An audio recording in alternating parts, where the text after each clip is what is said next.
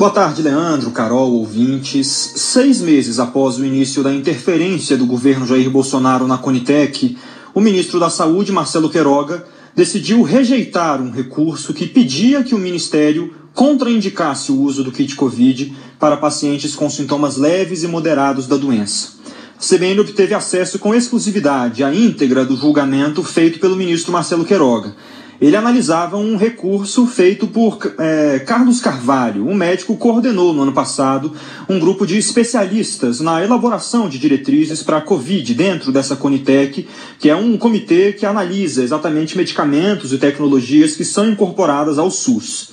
Nesse recurso, Carlos Carvalho pedia que as diretrizes aprovadas pela comissão fossem chanceladas pelo Ministério da Saúde isso após o secretário olavista Hélio Angotti rejeitar esses documentos, inclusive sob a alegação de que as vacinas não tinham a eficácia comprovada, enquanto os medicamentos ineficazes promovidos pelo presidente Jair Bolsonaro, como cloroquina e ivermectina, eh, teriam. E depois o próprio Ministério da Saúde recuou dessa declaração de Hélio Angotti.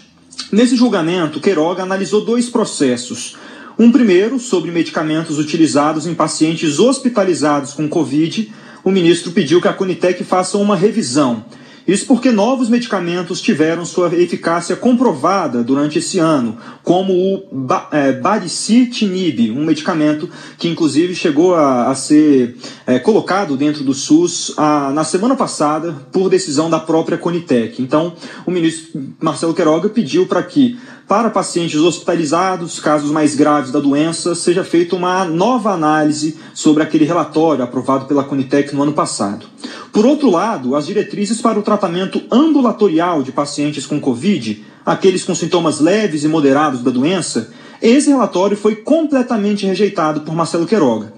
Na decisão, o ministro diz que a discussão sobre o assunto evoluiu de forma bastante significativa, a ponto de ser necessário reconhecer que as diretrizes, então formuladas, não mais se adequam a esse momento. Por isso, o ministro disse que o recurso deveria ser rejeitado por perda de objeto. Na prática, essa foi uma forma de Queiroga evitar que o Ministério da Saúde declarasse a ineficácia de medicamentos promovidos por Bolsonaro, como a cloroquina.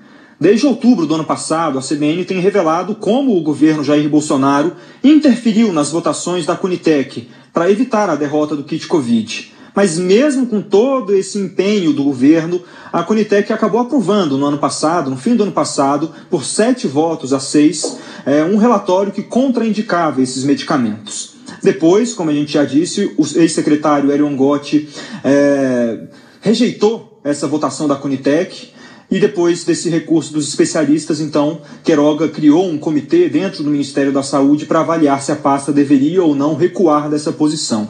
Essa revisão foi a forma como Queiroga encontrou para evitar um desconforto com o presidente Jair Bolsonaro, lembrando que no próprio, é, mesmo no ano passado, quando esse assunto é, estava muito quente por causa da CPI da Covid, das revelações feitas aqui pela CBN, Queiroga chegou a entrar na corda bamba ali no governo, sem saber se continuaria ou não, exatamente por causa da pressão que vinha sofrendo no Palácio do Planalto para dar um fim a esse assunto do kit Covid, mantendo a posição do governo, e agora essa foi a forma como Marcelo Queiroga finalmente é, encontrou a forma de não contraindicar esses medicamentos, então rejeitando novamente a posição da Conitec. Leandro.